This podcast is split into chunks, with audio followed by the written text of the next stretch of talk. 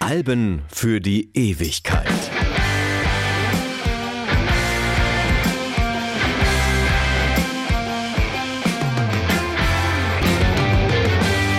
Hallo, mein Name ist Martin Busch und ich werde heute ein Album würdigen, das mittlerweile über 50 Jahre alt ist. Ja, ich weiß, das alleine macht's noch nicht, aber für das zweite Santana-Album Abraxas gibt es noch mindestens 50 weitere gute Argumente. Und deshalb ist es, versprochen, ein echtes Album für die Ewigkeit.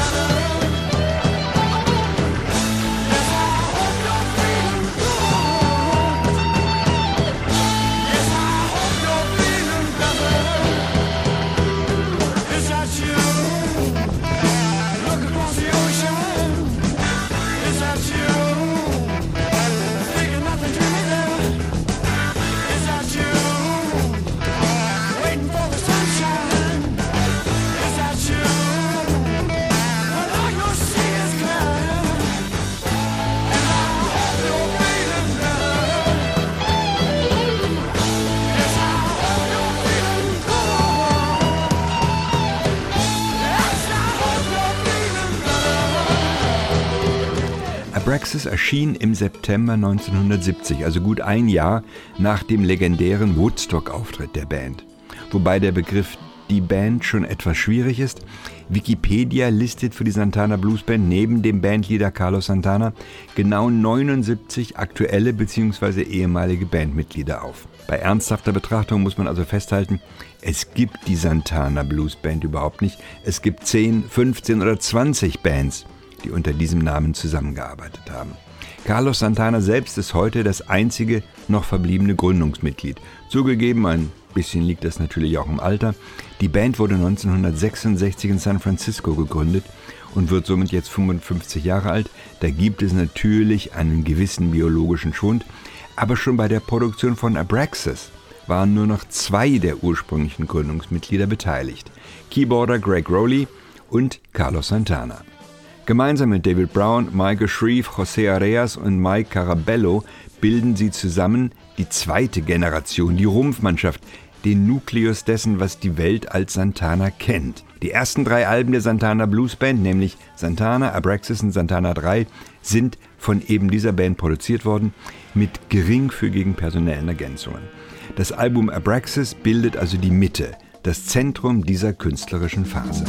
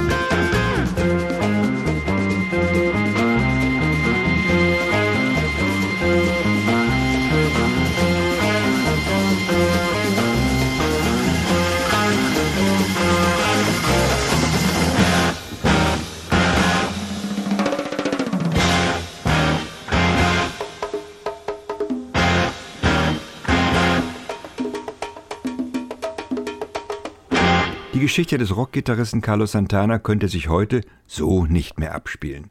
Denn sie würde am amerikanisch-mexikanischen Grenzzaun scheitern.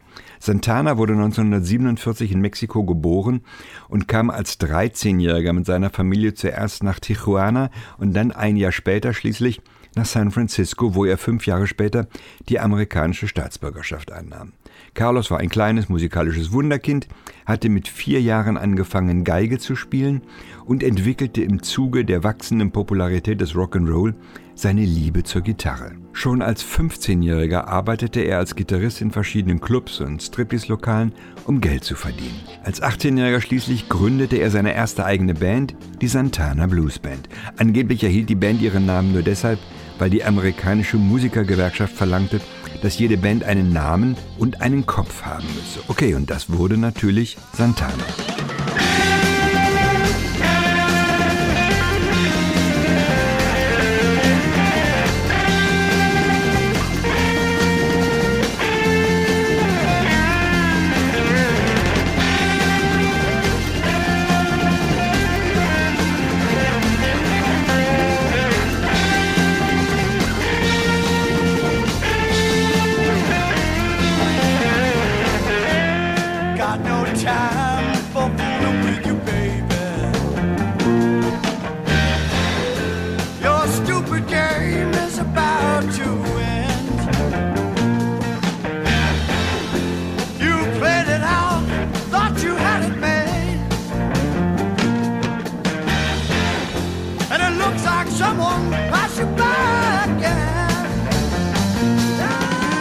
Schon das erste Santana-Album, das mit dem Löwenkopf, zeigte, wo es langgehen sollte.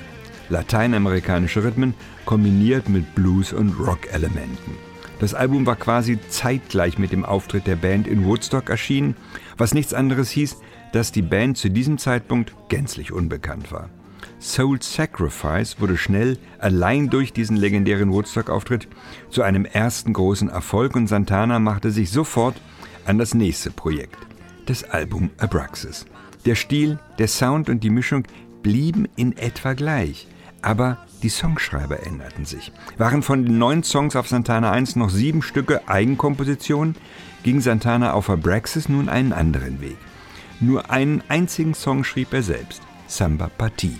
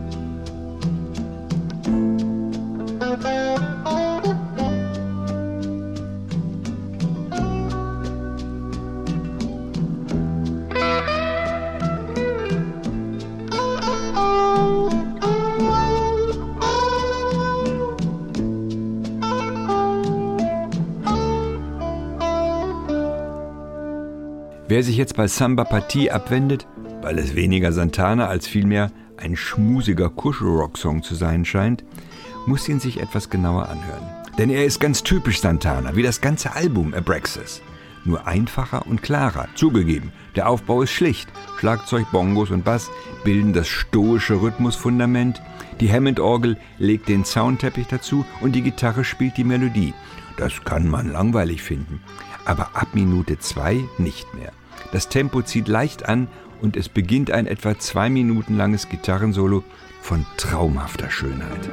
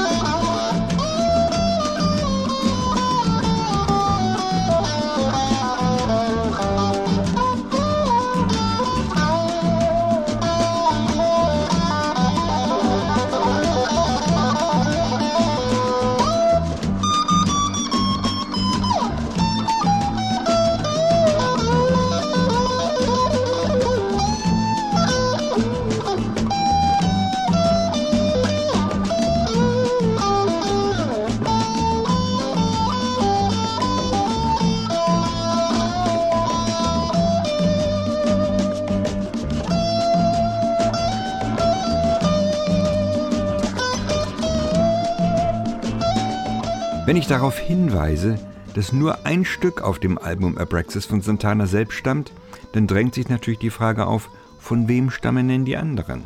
Zum Teil von der Band selbst, insbesondere der Keyboarder Greg Rowley und die beiden Perkussionisten Mike Carabello und José Herreras haben sich als Songschreiber eingebracht, aber die beiden ganz großen Erfolge neben Samba Partie, die kamen von außerhalb. El rey de la.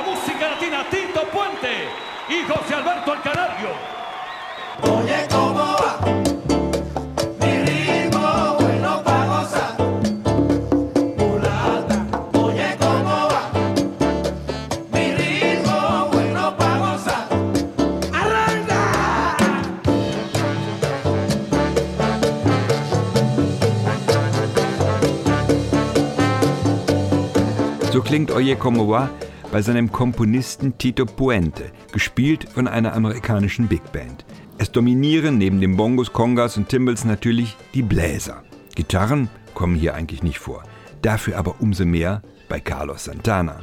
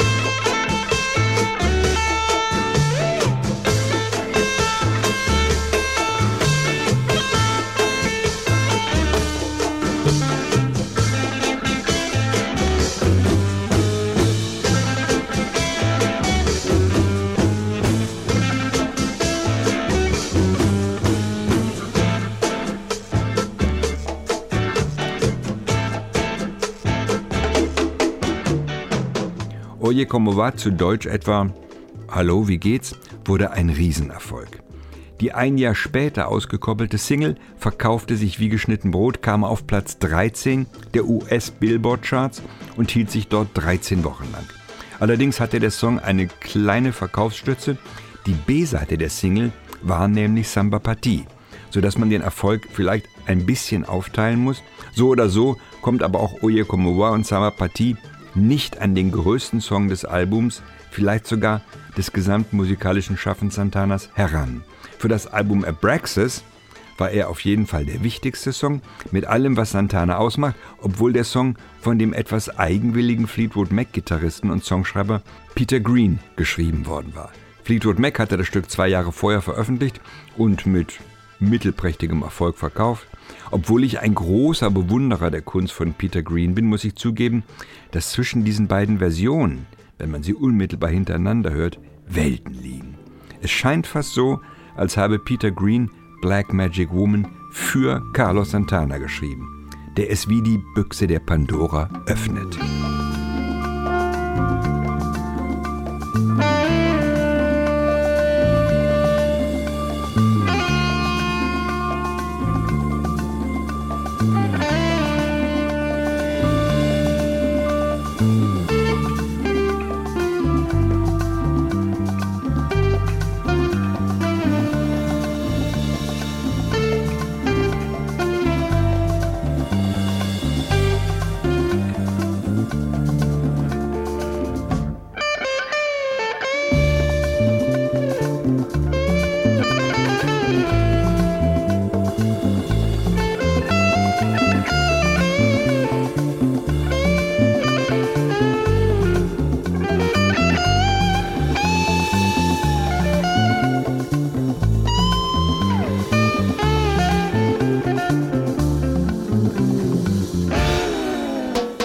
Struktur des Songs ist mal wieder so einfach und klar, dass man sich fragt, wie kann daraus so ein Lied entstehen?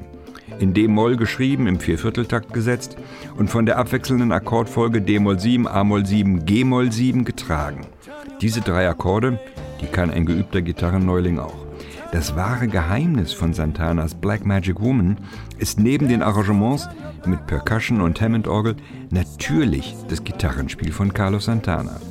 Es klingt so einfach, ist aber in Wirklichkeit genial. Obwohl das Album jetzt mehr als 50 Jahre alt ist, hat bislang niemand Carlos Santana eingeholt. In seiner kunstvollen Mischung aus Bluesrock, Salsa und Jazz. Ach übrigens, drei nicht gerade als einfach geltende Musikstile.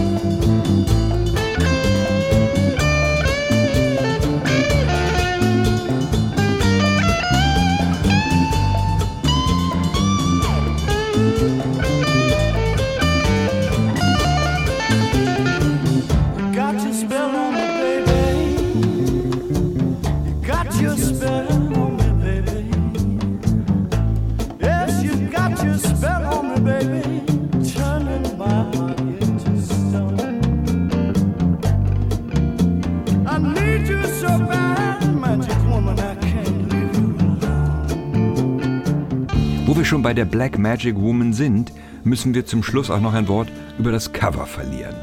Es stellt einen Ausschnitt aus einem Gemälde des deutschen Malers Matti Klarwein dar, eine Fabelwelt, in deren Mitte eine nackte schwarze Frau mit geöffneten Schenkeln sitzt. Zwischen ihren Beinen, die Scham verdeckend, sitzt eine weiße Taube. Abraxas ist ursprünglich wohl das höchste Urwesen, dem die fünf Urkräfte Geist, Wort, Vorsehung, Weisheit und Macht entstammen. Zur weiteren Erklärung ist auf der Rückseite des Covers ein kurzer Auszug aus Hermann Hesses Roman Demian abgedruckt. Ich stand davor und wurde von innerer Anstrengung kalt bis in die Brust hinein. Ich fragte das Bild, ich klagte es an, ich liebkoste es, ich betete zu ihm, ich nannte es Mutter, ich nannte es Geliebte, nannte es Hure und Dirne, nannte es Abraxas.